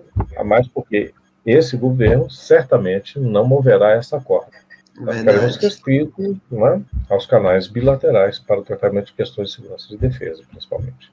E a professora Miriam, Débora, gostariam de. Posso falar? Posso Beleza. falar, Débora? É... Não, sobre o CDS eu não vou falar, porque o Auxílio já falou. A única coisa que eu fico um pouquinho curiosa, mas eu mais pergunto para ele do que eu falo, é se essa participação é, tão forte né, de, de militares no governo Bolsonaro, se isso é, causaria algum tipo de, como é que eu vou dizer, atrito entre os militares brasileiros com os militares de outros países da região. Né? Não sei, isso é uma especulação pura e simples. Né? É, sobre a Bolívia e a Argentina na Unasul, eu acho que é, é, vale para manter a Unasul viva, embora inativa. Né? Se você tem países que entram né, e que marcam a posição, por mais que três países né, não serão nada dentro da Unasul, porém, ela, ela marca a sua existência. Então, acho que isso, de certa forma, é, ajuda, de algum jeito, no longo prazo, voltar à questão da, da Unasul. Sobre o artigo 4 da integração, é, se seria o Mercosul e a Unasul, eu vou ser espírito de porco. Não, no artigo 4 da Constituição Brasileira seria a CELAC, que é a América Latina, né, como um todo. Embora a América Latina apareça na, na Constituição, os governos foram é, privilegiando os círculos concêntricos, dizendo de alguma forma, primeiro a, a Mercosul, depois a Unasul, até onde é, buscando integrar-se até onde o Brasil pode ser líder. Onde o Brasil já não consegue ser líder, lá no México, né, no Caribe, então é melhor deixar para o segundo momento. Mas, enfim, ok, tá certo. Acho que é brincadeira. Eu acho que a Constituição incentiva um processo de integração né, em termos gerais. E, por fim, como é, desconcentrar os benefícios da integração? Eu acho que isso é muito complicado, porque é, como desconcentrar os benefícios da industrialização de São Paulo? Né? Não é uma coisa só que, que seja decorrente da integração. A presença da Venezuela, por exemplo, no Mercosul, quando esteve, foi muito importante para Roraima. Né? Então, é, claro, se você consegue. A Bolívia a, a, a Bolívia mesmo se aplica a, ao Mato Grosso. E, e o Peru, é pouco, quer dizer, só na Amazônia, assim mesmo, a, a, a, linha de fronteira é pequena. Mas, enfim, nesse sentido, né, a, o problema não é a distribuição dos ganhos do processo de integração, é a distribuição dos ganhos nacionais dentro de uma federação é, tão, é, como é que eu vou dizer, desequilibrada e tão estranha no que diz respeito ao seu formato constitucional. Acho que é isso. Obrigado, professora Miriam. Débora, professora Débora, você gostaria também de dar uma palavrinha? Gostaria, ser bem breve, bem breve mesmo. Sobre o artigo 4 da Constituição, concordo completamente com a professora Miriam, né? Fala de integração latino-americana, não necessariamente de integração sul-americana, por mais, né, que a gente nós estejamos dentro dessa ideia de América Latina ainda. É, mas, assim, não é. O Bolsonaro, gente, e sua política externa, eles têm uma postura disruptiva, né? O Matias Spector chama como uma, uma diplomacia de ruptura. Então, tem buscado se romper aí questões, tendências de governo, mas também de políticas cristalizadas como políticas de Estado, já, né? Política externa como política de Estado e de governo. Então, o governo Bolsonaro tem essa postura disruptiva. Então, em termos práticos, sim, deveria ser ser valorizado, assim como né, a primazia dos direitos humanos, que a gente não vê sendo valorizada. E sobre a questão de, né, de ganhos mais, mais menos desiguais, né, para re, as regiões, é muito difícil a gente pensar nisso, principalmente que a gente vive num país muito complexo, desigual, né, e com desigualdades regionais aí que perduram aí anos, né?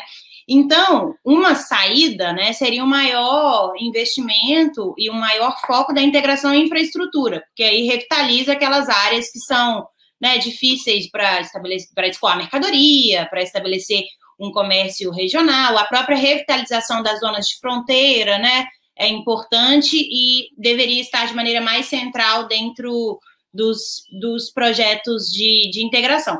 Mas resolver o problema das desigualdades econômicas tem a ver uma, uma discussão mais ampla, né? Tem a ver com a adoção de políticas redistributivas, né? Que perpassam, mas não são limitadas à, à integração regional.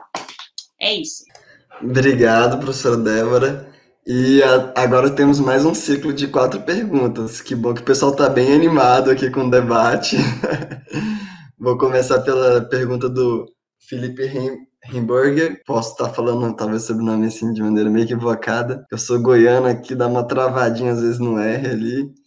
É, ele pergunta: um governo brasileiro de centro-esquerda em 2022 poderia impulsionar o regionalismo via Unasul? Havendo vontade política da sociedade brasileira, não faria sentido no longo prazo a sede em Brasília? A pergunta do, a segunda pergunta do Gustavo Rojas: o Brasil e a região hoje não são os mesmos em 2010 nem de 2018. Ante um eventual governo de centro-esquerda em 2022 Quais inovações deveria trazer a agenda de integração de um novo governo em relação às experiências passadas? E a pergunta do Vitor Almeida. Boa noite. Gostaria de colocar uma pergunta aos convidados. Considerando a alternância histórica entre o paradigma da autonomia e o realismo periférico, acompanhados de diferentes regionalismos, União Ibérica, ciclo confederativo do século XIX, ciclo pan-americano, ciclo do regionalismo fechado, aberto e pós-hegemônico, alguma leitura de longo prazo possível e até aproveito também para concluir também incluindo uma pergunta minha assim que seria né considerando integração e cooperação ainda que elas andem de mão da, mãos dadas não são necessariamente o mesmo fenômeno político nesse sentido cooperar regionalmente pode ser melhor do que desenvolver uma institucionalidade mais formal, burocracias e compromissos de integração regional, ou não. E acrescentaria isso uma pergunta se o Brasil fica mais vulnerável internacionalmente ao se distanciar do compromisso de integração regional, se a gente fica mais à mercê é, de, na verdade, se alinhar, né, ter uma política externa cada vez mais alinhada, seja uma potência de um lado ou uma potência do outro, do que realmente atuar mais autonomamente, né, sem ter esse amparo regional, ou não, se essa, esse argumento do, da região enquanto uma plataforma de integração acaba sendo mais apenas um dos vários discursos possíveis para uma melhor inserção internacional do Brasil. E alguém, professora Miriam, você gostaria de começar? Posso começar. É, vou responder, tentar responder rápido, né? E não sei se todas. Impulsionar o Unasul, governo de esquerda ou centro-esquerda? Acho que sim. Tentar uma coisa, conseguir a outra. Mas eu acho que dentro da lógica dos partidos de esquerda, sobretudo a do PT, que eu conheço um pouquinho mais, por causa do governo Lula, a questão da, da integração regional está posta como um dos objetivos estratégicos do país. Então, eu acredito que sim. Levar a sede para Brasília? Nunca, nunca, porque isso tem que distribuir sede no Equador, Paymaster no Brasil, secretário na Argentina, é, e assim com essa distribuição que a Unrasul conseguiu decolar. Na União Europeia não temos a sede nem em Berlim e nem em Paris, nós temos em Bruxelas. Então, essa ausência, a sede em lugares que não são os principais, é muito importante para o equilíbrio do, do bloco. Depois, novidades. Eu voltaria na última coisa que eu falei, que hoje em dia eu acho bastante razoável, que é o foco, ainda conecta com a pergunta do Maurício, que é o foco na área técnica. Eu acho que uma das coisas mais é, tristes né, da Unasul, apesar né, da, é, da pandemia, mas a pandemia chegou em 2020, não em 2019, foi que é, abriu-se mão facilmente das, das suas conquistas. Ou seja, não havia, aparentemente, não havia muitos custos de abrir mão da Unasul. O CDS talvez fosse um, e o Conselho de Saúde se viu posteriormente que era outro, mas talvez ninguém tenha pensado nisso em 2019. Então, eu acho que construir é, uma cooperação, aí entra na pergunta é, do Maurício, construir uma cooperação nessa, nesses, nessas áreas técnicas, ela pode fazer com que os ganhos sejam tangíveis e que abrir mão deles seja custoso. E isso é uma boa forma de um bloco de se garantir. Por isso a pergunta: cooperar pode ser melhor que desenvolver uma base institucional? Talvez, porque a, a cooperação, é, caso da América, da América do Sul, América Latina, é, ela vai criando um pouco mais de interdependência. Você criando a interdependência, você fortalece mais o bloco do que uma dimensão institucional que pode ser, inclusive, ignorada, né, como aconteceu no caso da, da Unasul. É, e sobre o Brasil, é, se ele fica mais frágil sem o apoio, acho que fica, né? O, o governo Lula, ele sempre articulou, e outros também, mas ele foi o mais gritante, articulou a dimensão regional com a dimensão global. Né? Na medida que o país se fortalece regionalmente, cresce como potência, no sentido de potência global. Então, é, claro, se você abre mão de uma das, é, das dimensões, certamente a outra se enfraquece, né? Você é um país com menos seguidores, com menos votos alinhados, um país, portanto, com menos força no cenário internacional. Obrigado, professora. Passar ali a palavra para a professora Débora, antes de passar para o professor Cites. Beleza, também vou responder algumas de maneira interconectada, né? É, concordo plenamente com a professora Mônica, né? A ideia, de fato, né? Um a vitória, principalmente do PT em 2022, poderia, né, significar um novo fôlego para a Unasul, mas não depende só disso, né? Eu acho que a, a, todas as falas aqui foram bem complementares de mostrar que, que, que confluências regionais e também né, estratégias no nível sistêmico precisam estar alinhadas para uma para descongelar de fato de fato a Unasul. Uh, tem uma pergunta sobre as ondas de regionalismo, né? Que o, a pergunta vai desde lá da, da União Ibérica e tal, de qual seria o futuro, né? Alguma leitura de longo prazo.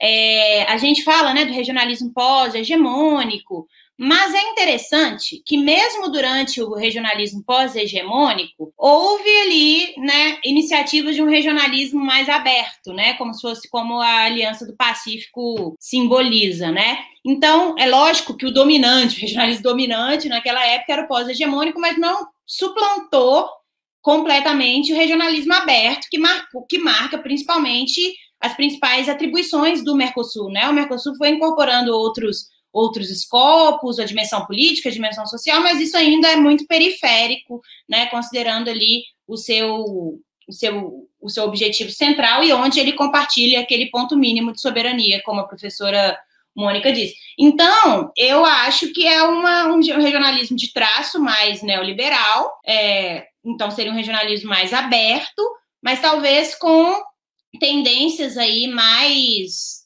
aí já respondendo a pergunta do Maurício também, mais cooperação do que de, de integração, né? Eu acho que essa talvez de acordos bilaterais para fomentar aí uma interdependência econômica, aquecer esse comércio intrabloco aí que é que é incipiente e decadente e para depois gerar ou não, né, um, um processo mais sólido de integração regional. Então, não diria que é melhor, né? Eu acho que a questão não é se é melhor ou. Mas tem a ver com as condições, né? As preferências domésticas, né? Do governo, mas também com as condições com as condições regionais, né? Então é alguma coisa nesse sentido, um regionalismo mais de cunho neoliberal. Uh, e por fim, a questão da da, da sede, né? A professora Mônica foi genial em falar isso. A gente, a sede do Mercosul não é no Brasil nem na Argentina, né? No Paraguai, em Assunção. E os outros órgãos criados, como o Instituto de Políticas Públicas, o Mercosul Social, também não são no Brasil, né? Isso simboliza, simboliza muita coisa. Simboliza, inclusive, a disposição de cooperar, a disposição de ter ali pontos de contato, que é muito necessário para se pensar uma, um, um regionalismo e uma liderança. E, por fim, respondendo a primeira pergunta do Maurício, é, a, dentro da minha perspectiva, o Brasil não ter um projeto regional atrapalha demais, né? Porque ele se consolidou como potência média emergente, jogando no nível regional, não somente no nível regional, né? Se consolidou olhando para o sul e buscando parcerias aí que tinham uma visão é, reformista, não assim transformadora, mas uma visão reformista da ordem internacional, das organizações internacionais, né, como o BRICS, né, o IBAS. Então esse tipo de aliança o fortaleceu e ao mesmo tempo, né, não dá para esquecer a, a, reivindicação regional. Então a falta de um projeto regional está é, tá muito alinhada com uma política externa pequena, né, com uma política externa é, pouco ambiciosa e uma política externa mais alinhada mesmo, né, que faz quase um bandwagon lá com, com, com a potência, né, ou com a potência decadente, enfim, com os Estados Unidos. É isso. Obrigado, Débora. Alcides, passo aqui a palavrinha para ti agora. Ok. Bom, vamos lá. Um governo centro-esquerda é, poderá reanimar a integração, ou trazer de volta né, ao, ao debate a agenda política? Eu creio que sim, muito possivelmente sim. A mídia colocou muito bem, quer dizer, é próprio do, do, dos governos centro-esquerda, vamos dizer assim, né, essa propensão a valorizar a, a dimensão, o diálogo político regional, e isso ocorreu nos anos 2000, né, dentro também de uma possibilidade de um amplo espectro de convergência ideológica que propiciou, o CASA propiciou o NASUL, né, e esse período, e o seu conselho de de defesa. Quer dizer, eu acho que se o Brasil né, tiver, a partir de 2022, um governo de centro-esquerda, é bem possível que a temática regional né, volte a, a, ter algum espaço na agenda da política externa, né, um, um, espaço maior na, na da, da política externa, que não é difícil, porque nesse momento não tem nenhum. Né? Então, qualquer coisa que, que vier à frente é ganho nesse, nesse campo aí. Com relação à sede, é preciso lembrar que a, a, o único organismo regional sediado em Brasília é o TCA, a Organização do Tratado de Cooperação Amazônica. Né? Isso não desdiz em nada o que a, a professora Miriam Saraga e a professora Denise né, colocaram, sim. No caso de organismos que se propunham né, a uma agenda mais ampla e que de alguma forma também estavam revestidos ou associados a, a, a desígnios políticos mais ambiciosos, há sempre essa, essa cautela, né, de não de evitar, portanto, afetar o que seria algum sentido de equilíbrio de, de, de, correlação de forças políticas, de peso de países né, no seio dos organismos regionais, mas a gente tem aqui a UTCA, e isso nunca reverteu em favor, vamos dizer, ou de uma maior assertividade e visibilidade da própria UTCE, UTCA. Nós vivemos agora como a Amazônia está em questão internacionalmente e como a UTCA não consegue, né, ser um espaço de articulação, de, de, de, posicionamento dos países amazônicos perante todas essas controvérsias. Quer dizer, ela está ali, né, praticamente ausente né, da, como, como referente para esse debate. Aí, a, o fato de ter sede em Brasília tampouco né, contribui para alterar esse quadro, não altera esse quadro. Eu diria que até mesmo agrava, né, porque dizer, mostra que o, que, o, que o Brasil, de certa forma, também não está valorizando né, a, a, a própria OTCA. Né. A, a questão da agenda da cooperação. Né? Se cooperar pode ser melhor do que integrar. Essa é uma questão com a qual também eu me, eu me debato há muito tempo, né? porque eu acho que houve durante muito bom tempo um certo abuso da ideia da integração. Né? Nós colocamos várias formas sempre sob a égide da integração regional, e isso contribuiu para que se alinhem perspectivas ou ou expectativas muito exacerbadas com relação às iniciativas regionais. Né? E desencadeava também uma série de, de, diagnósticos ruins, dizendo: olha, a integração, integração não acontece, nós estamos.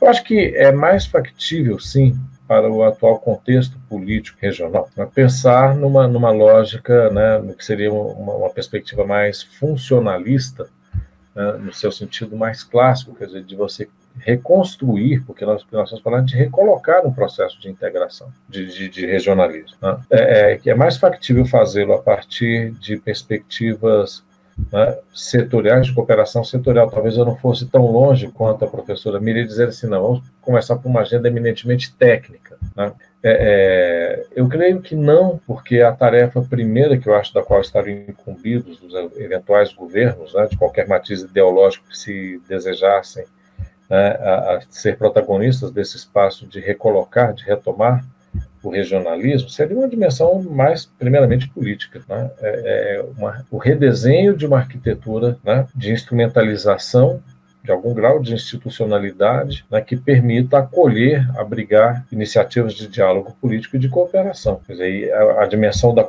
da, da, vontade política e da convergência são tarefas eminentemente políticas. Eu acho que esse é o, a tarefa a ser enfrentada inicialmente para que então você possa ter um abrigo institucional próprio e propício ao aprofundamento de cooperações setoriais e aí, de fato, nós estamos olhando de volta né, as leituras funcionalistas e neofuncionalistas que orientaram né, os primórdios da integração, tanto na Europa quanto na, na, naquela que se quis projetar aqui também na América Latina. O Brasil fica desguarnecido? o Brasil, acredito, dizer, se nós pensarmos no, no, no, na inserção internacional brasileira, nos moldes com que ela foi perseguida nos anos 2000, certamente essa ideia da liderança regional, do Brasil potência emergente e tudo mais. Eu tenho uma pequena, não, talvez uma pequena, mas uma grande diferença aí de interpretação, que pode servir para depois a gente continuar animando uma conversa aqui, a Miriam, a Denise, né, e quem mais queira participar. É, a minha leitura é de que, nesse período, estamos falando do governo Lula, fundamentalmente, né, que é quando esse sentido da integração regional e do Brasil como né, país emergente né, é, é, transparece com muita clareza e é assim percebido internacionalmente. Ao contrário, o Brasil não vinculou funcionalmente, organicamente, a dimensão regional à dimensão global. Elas coexistiram, isso é certo, elas coexistiram. E essa coexistência contribuiu para forjar uma ideia positiva acerca do status brasileiro, da, da, da, modificação do status quo internacional do Brasil. Mas, funcionalmente, não acho que é o contrário. Foi um cuidado muito grande que a diplomacia brasileira teve, então, de manter o regional apartado do global. Tanto que o Brasil não usou as suas credenciais né, de liderança regional no contexto dos BRICS. Quando o Brasil foi convidado em Estado né, pela União Europeia, uma parceria estratégica, não levou a tiracolo, não se colocou como interlocutor com o, o, o Mercosul, minimamente, né, na sacola. Né, aceitou os termos de uma parceria bilateral, não advogou né, uma mudança de outro, um arranjo de um outro perfil que refletisse a sua liderança regional. Eu acho que ali naquele período, né, foi algo pensado, foi uma estratégia brasileira, não foi fortuito. Né?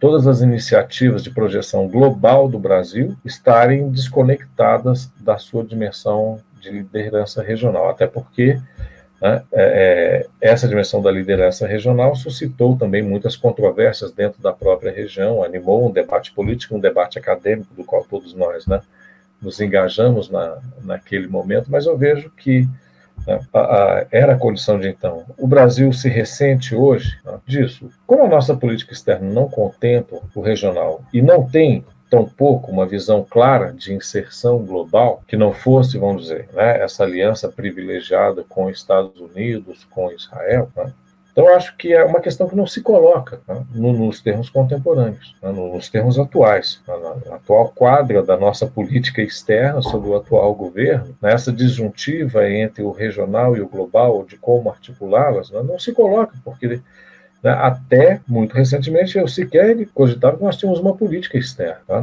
Nós não tínhamos enunciados claros, articulados, nós tínhamos um impulso voluntarista, de, com um forte viés ideológico, que, na verdade, não, não erigiu no sentido de uma política, desarticulou tá? o, o, o, que o Brasil tinha de política externa. Um movimento feito recentemente, eu já me pronunciei sobre ele, eu acho que né, é bem-vindo, mas ainda é muito cedo, é muito pouco para dizer em que direção, até onde ele possa ir nesse período de tempo que nos conduz até um próximo período eleitoral e, oxalá, uma mudança de governo. Tá? E, portanto, também é o momento de recolocar toda a discussão sobre a política externa né, em, em, em, termos de um debate mais plural, mais aberto. Obrigado, Alcides. É, e eu acho muito, até, queria também assim, trazer um, um, um, elemento que foi comentado aqui, né, enquanto a gente se encaminha também para o encerramento do evento, que duas coisas que a, a professora Miriam e a professora Débora trouxeram, assim, que eu fiquei refletindo muito na minha própria pesquisa, né? No mestrado eu tive a oportunidade de pesquisar as políticas fronteiriças, principalmente essa dimensão da cooperação, sob orientação do professor Alcides, inclusive. E a gente percebeu ali, né, no caso, assim, um dos, um dos, resultados encontrados foi o quanto que, tanto no processo, na, na dimensão do Mercosul, que ainda tinha algumas instâncias para a discussão das fronteiras, como também nas políticas brasileiras, que demonstravam, de certa maneira, a necessidade de ter a cooperação transfronteiriça para alcançar os resultados, que era uma coisa importante, uma coisa relevante, mas que não, se, não, não ocorria. Então, assim, quando a gente tem um tema que é puramente transnacional, regional, a gente não vê, é, mesmo quando era no, nos governos anteriores, né, o PF é de 2011, a Plano Estratégico de Fronteiras, que foi a primeira política mais abrangente para as fronteiras, e já trazia essa dimensão também da cooperação, realmente os governos se debruçando sobre a cooperação naquelas regiões. Mas, assim, quando não são em, em áreas tão, vamos dizer assim, transfronteiriças, né, em áreas que estão lidando com o vizinho diretamente, eu fico pensando assim também até que ponto que realmente o governo consegue também trazer esses elementos de, de integração, né? Porque é, o, o, que as professoras falaram que me chamou muita atenção foi isso, né? O Brasil só vai muitas vezes caminhando na integração até o ponto em que há vontade política, o, é, o interpresidencialismo, o Brasil querendo exercer a liderança, e isso, às vezes, eu fico pensando se também não pode ser um empecilho. É claro que o Brasil realmente acaba por ser um país continental, mas que muitas vezes se posiciona de uma maneira menor do que o seu tamanho na região, né? Então, assim, fica realmente apegado mais a essas dinâmicas, assim. Mas é, até é, também gostaria de de deixar uma provocação para esse momento final de encerramento, né? Se a questão também da, de, da democracia, principalmente da cláusula democrática que a professora Débora mencionou, também pegou firme no, na sua apresentação, se isso, se isso não torna a questão da Venezuela uma questão bem inconveniente, né? Porque teve essa questão, a Argentina se retirou do grupo de Lima, por achar também que o grupo de Lima não faz nada. A gente continua tendo né, eu ia falar talvez um termo assim, pejorativo, mas pejorativo no sentido de uma questão mal resolvida, né? um cadáver em sepulcro ali da Venezuela nessa questão da integração regional, onde alguns países tendem a caminhar mais com uma, uma visão mais trampista da época, né? E outros tinham uma visão não, vamos realmente resolver no diálogo, mas enfim, no final das contas acaba que todos nós somos afetados em menor em maior ou menor medida pela questão da crise humanitária na Venezuela, mas a gente não consegue realmente construir consensos. E aí já aproveito, né, para agradecer as perguntas do, dos nossos participantes, dos nossos convidados, dos nossos participantes, né, que participaram via YouTube aqui, fizeram várias perguntas interessantes para os nossos convidados dessa noite. E encaminho também, junto com essa provocação, um encerramento Vou começar pela, pela ordem das falas, então. Professor Alcides, se quiser começar as últimas palavras. Alcides, acho que seu microfone está desligado.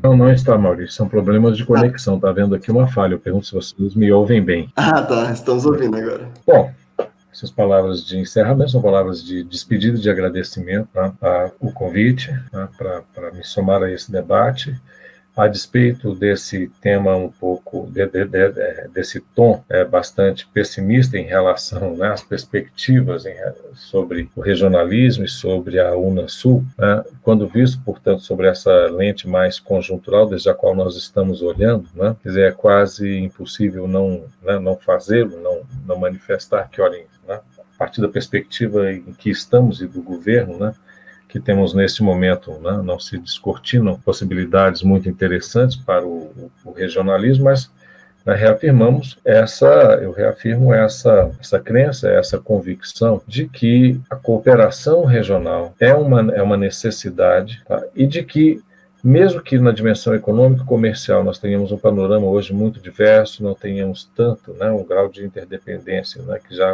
tivemos em, em, em, um passado recente, há outras agendas, há outras perspectivas que reclamarão certamente né, o diálogo político e formas de cooperação. O Maurício falou da dimensão fronteiriça, nós falamos pouco da dimensão de segurança, apenas quando nos referimos a, a, ao próprio CDS, a dimensão ambiental, a que eu também fiz alusão, e aos intercâmbios sociais né, que tendem a se incrementar. E até porque no, esse nosso espaço regional é também cada vez mais objeto de atenção a, a, de, ter, de, de, potências extra-regionais. Né, nós vemos como né, isso se dá do ponto de vista do capital, dos investimentos, do comércio e também no âmbito da segurança e da defesa. Tá? Há evidências muito claras a esse sentido. Então, isso não vai, de fato, nos obrigar a olhar para nós mesmos, a região olhar para si mesma, né, para se, se, se, questionar sobre os seus próprios desígnios, né, se serão e qual será o papel né, da própria região, dos países que as constituem na persecução desse, dos seus desígnios internacionais. Então, acho que mesmo que involuntariamente, a despeito do grau de vontade política, a realidade vai se impor mostrando que o regionalismo, muito embora né, possa oscilar quanto à prioridade de que é objeto nas agendas políticas será um componente presente. a sua ausência né, implica custos, como nós né, observamos aqui agora. A ausência do regionalismo deixou as portas abertas para a fragmentação regional e para a projeção de interesses externos que afetam tanto a condição doméstica quanto as possibilidades da própria região de otimizar as suas oportunidades de segurança e de desenvolvimento socioeconômico. E com isso, eu encerro e agradeço, tá? E um prazer rever a Miriam, né? conhecer a professora Débora, desculpe aí o equívoco pelo, né? pela, pela usar o seu nome né? no, no momento anterior, né? somos todos aprendizes. Vamos lá. Alcides, muito obrigado, obrigado Maurício, pelo... Muito obrigado por ter aceitado esse convite, ter conversado e apresentado seus argumentos. Muito boas suas contribuições é sempre uma honra aprender com o meu mestre aqui, meu orientador. Bom, aproveito para passar agora a palavra né, para a professora Débora. Obrigada, Maurício. É, aproveito para me despedir. Foi um prazer conversar com a professora Miriam, também errei, perdão, e com o professor Alcides, receber a, as perguntas da nossa audiência e também do Maurício. É um momento sempre de muita troca, a gente sempre aprende muito, né? A gente, às vezes, principalmente na pandemia, ficamos enclausurados aqui, e é sempre bom colocar as ideias para para debater, tenho certeza que frutos né, acadêmicos surgirão aí dessa, dessa conversa. Para finalizar a minha fala, eu uso um argumento que o professor Note colocou num, num, artigo recente, de que não é a primeira crise do regionalismo latino-americano. Né? Passamos já por outras crises e subsequentes recuperações, né? Novos contornos, é, vai reavivar ou não vai, a convivência ali de múltiplas organizações e, e, arranjos regionais cooperação ou de integração. Então, apesar do, do, do, do, do contexto ser ruim e às vezes do nosso prospecto não ser tão otimista, né, num, num médio prazo, isso de maneira nenhuma, né, significa o fim do regionalismo ou o fim fim da, da experiência, né? E também a política externa do Bolsonaro, né? Por mais que seja uma política externa de ruptura e de desconstrução, né? Porque política externa, política também se faz com omissão, né? Quando você não faz política, querendo ou não, você você faz política. É, é, isso também vai passar, né? Em algum momento, cedo ou tarde. Então, nossa política externa poderá ainda ser redefinida e ser mudada pegando um gancho aí da, do comentário que o Maurício fez sobre as condicionalidades democráticas, isso sempre chamou a minha atenção, porque justamente usando aí, parafraseando uma outra, um outro argumento, democracia é o que os atores fazem dela. Né? Não, não existe conceito mais elástico do que o conceito de democracia. E, né, e os, os, enfim, não só na América Latina, na Europa também, as condicionalidades democráticas elas tendem a ser mais generalistas, né? E na América Latina, na América do Sul, as condicionalidades democráticas elas surgem com o objetivo, né, de, né, de promover a democracia, de manter, não de promover, mas de manter a democracia e evitar retrocessos, mas elas também são usadas de forma estratégica, né, para vetar ou para tirar algum ator da jogada quando ele atrapalha, e justamente por causa dessa característica um pouco indefinida. Mas, antes de tudo, entender que as condicionalidades democráticas elas foram pensadas também para garantir a autonomia da região, para garantir que nós possamos resolver com os nossos BOs, que nós possamos lidar com os nossos problemas regionais sem uma interferência externa, né, muito grande, muito direta. Então, ao invés de pedra no sapato, essa questão tem que ser repensada e utilizada como, de fato, uma promoção de uma visão autonomista que respeite, né, a democracia de fato, né, e, e, que é tão frágil na nossa, na nossa região, né. E é isso, eu agradeço imensamente o, o convite, a oportunidade, me coloco à disposição sempre. Obrigada. Obrigado, professora Débora. É um prazer também contar com a sua participação e contribuição no evento. Só tenho ficar feliz né, pelo, pelo aceite do convite também. E agora passo também para encerramento as últimas palavras da professora Miriam. Bom, eu igual né, aos outros dois, eu vou agradecer a oportunidade de estar aqui participando do debate. Essas mesas, né, esses debates são sempre é, bastante interessantes. É, eu agradeço as perguntas, né, o interesse da audiência e gostaria de, de fechar também com um pequeno aceno aí a, a, ao regionalismo, Né? Eu que me sentia pertencendo da comunidade epistêmica para a integração, que se desmontou, né, com o desmonte da Unasul, é, e que eu acho conhecido, né, que já foi dito pelo professor Alcides e pela professora Débora, da importância, mais fortemente, professor Alcides, a importância do regionalismo na América Latina. Tem um histórico é, de diversos processos, algumas crises, e sempre marcada por algumas é, vontades constantes, seja de ordem econômico, seja de ordem histórico, ideológico, identitário, por um motivo, por outro, por outro, sempre a questão da integração ela está se colocando, sempre a questão da interação ela está se colocando. Então eu acho que sim, mais cedo ou mais tarde, por um caminho ou por outro, voltará a se colocar, né? Que é um pouco a minha esperança. No que diz respeito à cláusula democrática, conforme eu falei na minha apresentação, acho que a Venezuela foi o grande fracasso da Unasul, né? E a cláusula democrática, eu acho que elas foram muito pensadas é, com o final das ditaduras militares, como uma forma de garantir que não se retornaria a ditaduras militares em nenhuma circunstância. Mas o que estava claro nas cláusulas democráticas era para onde não, queria, não se queria retornar, mas não estava claro para onde se queria ir. Né? Então, no que, o, no que a, a, assombração das ditaduras foram ficando mais longe, né, ficou apenas a pergunta do para frente, né? e essa ficou um pouco e segue um pouco sem resposta aqui na, na região. E por fim, eu só queria fazer um comentário sobre a minha divergência é, com Alcides, que de fato não pensamos igual, mas que eu não vou falar porque aqui, porque obviamente não temos tempo, e eu vou guardar com todo carinho e afeto para discutirmos no próximo evento presencial, que a gente tenha tempo suficiente para, inclusive, sentar depois no barzinho do hotel tomando um vinho, certo? Boa noite a todos. Aguardarei. Valeu, Saudades desses momentos pós-eventos, inclusive. Mas é isso, gente. Muito obrigado pela participação de todos vocês. Ficamos aqui com pontos, né? alguns mais convergentes, outros mais divergentes, mas que trazem a riqueza do debate para quem está nos assistindo agora ou posteriormente, de justamente como ter uma conversa saudável, né? Que cada dia parece que é mais difícil nesse contexto de polarização.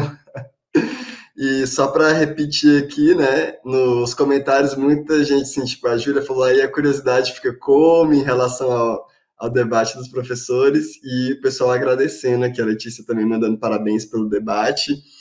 E é isso, gente. Boa noite. Muito obrigado pelo tempo de vocês, pela atenção também é, com o evento e com o Instituto é, Demo, é, Diplomacia para a Democracia. E até a próxima. Boa noite.